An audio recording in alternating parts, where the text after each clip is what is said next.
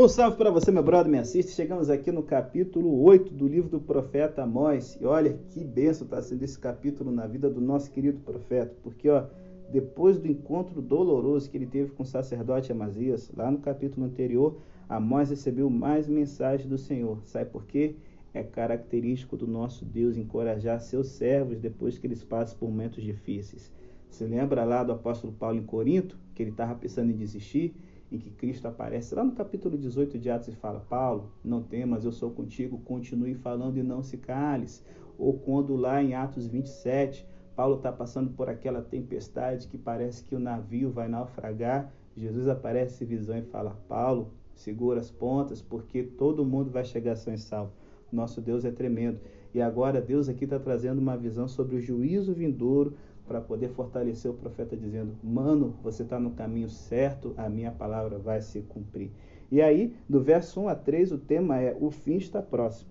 E é interessante, né, como é que Deus ele costumava usar objetos comuns para ensinar verdades importantes, como vasos de barro, lá com o profeta Jeremias, uma semente na parábola que Jesus conta, né? ou até o fermento também, que é outra parábola de Jesus, e no caso aqui do profeta Amós, um cesto cheio de frutos maduros. Olha, só de imaginar um cesto cheio de frutos maduros, aquele cheiro gostoso de que as frutas têm, cara, isso é bom demais. E imagina Amós vendo aquilo, se é na hora do almoço, deve ter dado uma fome até no nosso profeta. E assim como os frutos estavam prontos para serem comidos, a nação de Israel estava pronta para ser julgada. Aqui no hebraico nós temos um jogo de palavras, porque a palavra que a Bíblia traduz como verão ou maduras, né, é a palavra hebraica kaites, e é semelhante à traduzida com fim no versículo 2, que é ketz. Então, tipo assim, é, ele faz um jogo de palavras dizendo o que está maduro vai ser consumido. Era o fim da colheita para os lavradores e seria o fim de Israel quando chegasse a ceifa do julgamento. Gente, como diz Jeremias 8:20, passou a cega, findou o verão e nós não estamos salvos. Chegou um momento em que a bondade de Deus, a paciência de Deus estava se esgotando e o julgamento seria decretado. E aí os cânticos do tempo se tornariam canções fúnebres com choros e lamentos por toda parte haveriam corpos que não receberiam enterro decente. Ia ser uma colheita maldita para Israel quando a nação ceifasse aquilo que havia semeado. As pessoas ficariam tão transtornadas que não seriam capazes de discutir a tragédia e o silêncio reinaria sobre a terra. E por que, que o fim está próximo? Simples.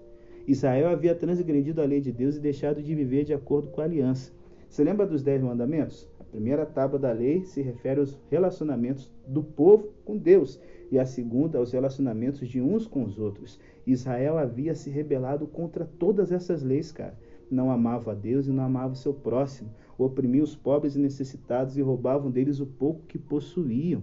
E quando negociavam, os comerciantes usavam medidas adulteradas para que pudessem roubar seus fregueses, cara. A lei de Deus exigia que usassem pesos e medidas precisos, mas eles só se preocupavam em ganhar o máximo de dinheiro que pudessem. E além de sua má fé, esses carniças aqui ainda estavam profanando o sábado. Eles não gostavam do dia do sábado, dos dias de descanso, das festas religiosas porque a adoração a Deus interrompia os seus negócios. Então, eles estão lá sentadinhos na igreja pensando: ai, quando é que vai passar o pôr do sol para eu poder lucrar e tirar dinheiro dos trouxas? Cara, seria de se esperar que os comerciantes pagãos não respeitassem os dias sagrados, mas certamente não dos comerciantes judeus. Por quê? O sábado era um sinal da aliança de Deus com seu povo, dia do descanso para todo mundo. E esses caras estão pistolas porque eles não estão explorando ninguém fazendo mal a ninguém. Cara, olha o nível que essa galera chegou. E aí, nesses negócios escusos e deturpados e corruptos, os pobres não conseguiam pagar pelas coisas mais básicas para sua sobrevivência e tinham de vender-se como escravos a fim de poder sustentar a família. E os comerciantes mandavam prendê-los pelas menores transgressões, até mesmo por não pagar, gente, um par de sapatos. Cara, que é algo entre em torno de 100 e 300 reais, sabe? Esses comerciantes perversos, eles estavam adulterando pesos e medidas, aumentando os preços, desvalorizando seus produtos, misturando os restos do chão, sabe, da palha ali com os grãos, e o comprador não levava para casa o pão, o grão puro, mas também palha. Que bando de miseráveis. É como diz o apóstolo Paulo em 1 Timóteo 6,10, que o amor do dinheiro rege todos os males. E aí então o profeta fala: O fim virá sobre vocês, malditos. E fica a dica: você é comerciante, trabalha um negócio, não seja desonesto, meu brother, porque a ira de Deus cai sobre gente vacilona desse tipo. O profeta usa aqui quatro retratos para descrever o terror do julgamento vidouro. O primeiro é de um terremoto. É como se a terra estivesse sendo sacudida e se erguendo como as águas do Nilo. O Nilo, nas cheias, gente, ele subia oito metros, sabe? E a terra aqui ia sofrer um terremoto que tudo ia subir de uma forma que ia limpar todos os pecados do povo. Deus também ia afligir essa galera com as trevas, talvez uma referência a um eclipse que aconteceu no ano 763 a.C., mais ou menos no período do profeta Amós. Imagina, quando esse eclipse aconteceu, era um sinal de que o profeta estava trazendo a mensagem de Deus, mas ainda assim ele foi, sabe, colocado de escanteio. O terceiro retrato aqui do juízo vindouro é de um funeral, em que todas as festas alegres se transformariam em choro e lamento. Em vez de se vestirem com elegância para ir a banquetes e apresentações musicais, os israelitas se vestiriam de panos de saco e iam chorar. Os pais entrariam em luto porque seus filhos iam morrer e isso ia significar o fim do nome da família.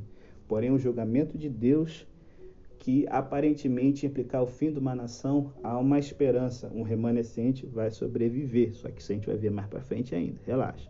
E por fim, o julgamento seria como uma fome, não apenas de modo literal por falta de alimento, mas também de sustento espiritual. Você lembra lá da palavra de Jesus para Satanás? Não só de pão viverá o homem, mas de toda palavra que sai da boca de Deus. Em tempos de crise, as pessoas voltam-se para o Senhor em busca de uma palavra de orientação, mas o Senhor se calaria para Israel, sabe? Como é triste quando há muita religião, mas nenhuma palavra do Senhor. Isso significa que não há luz alguma nas trevas, nenhum alimento para a alma, nenhuma orientação para tomar decisões e nem proteção das mentiras do inimigo.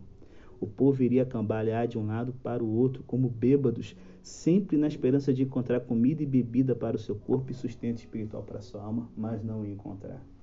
Sabe, galera, a gente está em plena quarentena. Novamente, mais um ano de loucura nesse mundo. E você que sempre reclamou não ter tempo para Deus, você está tendo. E como é que você está fazendo com isso? Vai chegar um dia em que vai ter fome e sede da palavra de Deus, em que todas essas lives, podcasts, coisas espirituais que você poderia ouvir para edificar sua comunhão com Deus, você desperdiçou e você não vai ter. Aproveita hoje, muda de vida, irmão. Não seja carniça como esse pessoal que está só com o corpo na casa e na adoração de Deus e a alma está longe. O chamado é para a gente hoje também. Ouça a palavra de Deus. Em nome de Jesus, muda, meu brother. Muda, minha sister. É o nosso desejo. Em nome de Cristo. Amém.